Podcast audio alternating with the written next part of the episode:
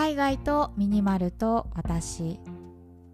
この番組は東南アジアでミニマルライフを送っているミニマリストのマーヤが100日間のシンプルライフを通して感じた弊害アイテムをご紹介する番組です。100日間のシンプルライフルールはたった2つ。1すべての持ち物をクローゼットにしまう。2 1日1アイテム引き出す。このラジオが物であふれている皆さんの日常のスパイスとなれば幸いです。はい。ということで今日はね一応8日目なんですけれどもここいらで1回思考を変えて配信をしていきたいと思います。っていうのがね100日間連続で物の話してもなんかちょっとつまらないかなと思って。それでね、まあ、週に1回は、まあ、私の考えるそのミニマリズム的なお話をしていこうかなと思っています。でまあ、あとはねなんか物が減らせなくて困ってるよっていう方のレターに答えたりとかコメントを開始したりとかそんなゆるゆる会にしようと思ってますので今日もどうぞよろしくお願いしますはい でねまあ今日はつぶやき第1回目ということでもったいないとの向き合い方についてお話ししようと思います。いや私もね本当にかれこれ2年前2年半前とかめちゃくちゃ物を持ってたんですよ。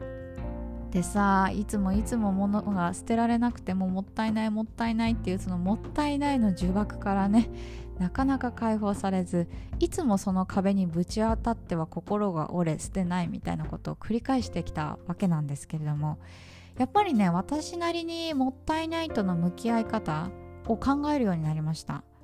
なんかこれねすごくなんだろうなもったいないと捨てないをイコールで結びつけちゃっている方が多いなと思っていて私のね過去もそうだったんですよ。もったいないから捨てないみたいな。でもそのもったいないっていう意味と捨てないという行動は決して結びつかないと思っていてその辺がねうまく自分なりに解釈できれば意外とね物が手放せるなんかそんなヒントになると思うので今日はそんな話をしていこうと思います。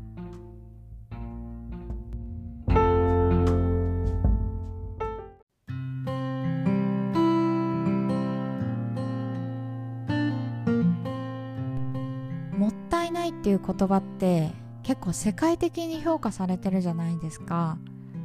私ねすごく覚えてるんですけどあの2004年のノーベル平和賞を受賞したあのケニアの環境副大臣の方がいらっしゃるんですねワンガリー・マータイさんっていう女性の方なんですけど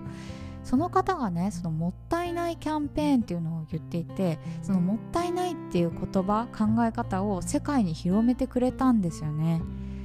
で私このニュースを当時見た時にあもったいないって当たり前のことじゃないんだっていうのにびっくりしたのをすごく覚えていてあこのもったいないっていう気持ち考え方っていうのは日本人の誇りなんだなっていうのをあの覚えています。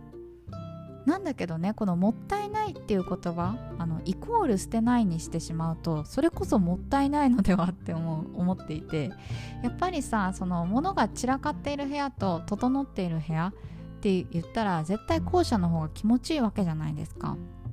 でも使っていないものを捨てられないっていう状態が続いてしまうとやっぱり部屋って整うことは難しくてそうなるとやっぱりさ毎日暮らしている空間なのにもかかわらずなぜかちょっと居心地が悪いみたいなそういう状態が続いてしまうと思うんですよね。でやっぱりこの「もったいない」という言葉をちゃんと向き合わなければいけないのかなっていうふうに思っていてで私自身ねその「もったいない」という言葉そのそのものに対する敬意を払っている言葉だと思うんですけどその一方で使い方を間違えてしまうとやっぱりあの無駄遣いをした自分を正当化するための呪いなんじゃないかなっていうのが私なりの持論です。でまあこれさ人対物だといまいち想像つかないと思うんですけどこれを人対人だと置き換えてみると結構ねあなるほどなと思ってくださるんじゃないかなと思うんですけど例えばねまあその会社に勤めていて転職したいなって思うことあるじゃないですか。いやこの会社いる意味ないなとか別の会社行った方が自分輝けるんじゃないかなって思うことあると思うんですよ。で転職活動するじゃないですか。だけどそんな時に上司からいや辞めるのはもったいないからこの会社に残った方がいいよって言われたらどうします？いやなんか私的にさいやその発想こそもったいなくね？みたいになってあゴリゴリ転職活動するしみたいな感じで辞めないと思うんですよ。で結果転職すると思うんですね。だけど結構それを人対ものってするといやこれを手放すのはもったいないなって言っていつまでたってもここに置いた方がいいかなってなると思うんですよでやっぱりねその物を手放すっていう行為一瞬寂しいと思うんですけれどもまああとは悔しいとか後悔とかそういう気持ちがこうよぎると思うんですけどやっぱり次につながるチャンスだと思うんですよね。例えばそのものからしたら、まあ、ちゃんと使ってくれる大切に使っているくれる方に、えー、行くそのきっかけを失っているかもしれないしもしくはあの新しい別の何かに生まれ変わるチャンスを損なっているのかもしれないだからやっぱりもったいないから捨てないっていうのはあくまでも買った人に買った人からするそのエゴだと思うんですよね。だからこそやっぱり使っていないんだったら使っていないであの手放すことをあの考えた方がいいしそれを実行した方がいいかなっていうのが私なりの考え方というか向き合い方です。でね私物を手放す時に意識していることがあるんですけどやっぱりさ物を手放す時って思い出までは手放せないじゃないですか。だからこそ物を手放す時はストーリーを作ってあの手放す瞬間まで思い出を作るようにしています。例えばね私あの服とかそうなんですけどゴミ袋に入れて捨てないであの掃除のおばさんにあげるようにしています。それはどんなに汚れた洋服でもあげるようにしています。っていうのがねあのベトナムの家族って結構大家族で本当にねあのーえっと、娘息子から孫までもうみんな一緒に暮らしてるんですよ。でその掃除のおばさんとかに私が着てた洋服をあげるとあこれ絶対娘が喜ぶわみたいな感じであのその人も喜んでくれるんですよ。とかどんなに汚れちゃった洋服でもあこれは掃除で使えるわありがとうなんて言って切ってねあの布をうまくこう掃除の用品に変えてくれたりするんですよ。そういう感じで、まあ、ただ単に捨てるとやっぱりちょっとねなんか寂しいなって思う方はできるだけその手放す瞬間までストーリーを作るっていうのはおすすめです。この前で言うとね私あの学校の生徒に文房具をあげました。私あのベトナムのねあの日本語学校で教師をしているんですけれどもあの友人から大量にフリクションをもらったんですね。あのよくあるお中元みたいなさそのメーカーの名前が入ったフリクションを大量にもらったんですよ。で私自身ねすごく書くことが好きなのでペンはありがとうございますって言ってもらったんですけどフリクションはあんまり使わなくて。あのできればね消えないやつの方が好きなんですよ。だからあこれどうしようかなって思った時にあ生徒にあげようと思って生徒に、まあ、じゃんけん大会をして 勝った人からフリクションをあげるみたいなことをしたりしていました。でこうやってねなんか手放す時に思い出が作れたらやっぱりなんかあ手放してよかったなって思えると思うんですよ。だから私はねまあお金に換えるっていう方法もあると思うんですけど、まあ、それよりもなんか手放す瞬間まで楽しむとか思い出を作るみたいな感じで、えーと、物をねさよならするようにしています。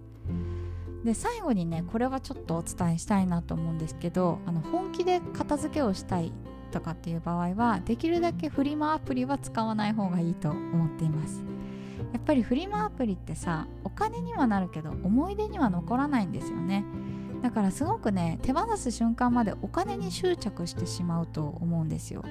1円でも高く売りたいとか、あの売れないんだったら手放さないみたいな感じでなんか手放すことがあの発端で、えーと出店したにもかかわらずお金に執着してしまう。でそのお金がね自分の人生を変える一円になるんだったらいいんですけどやっぱり不用品を売って得たお金ってそこまで人生を変えるほどの影響力ないんじゃないかなっていうのが私なりの持論なんですよね。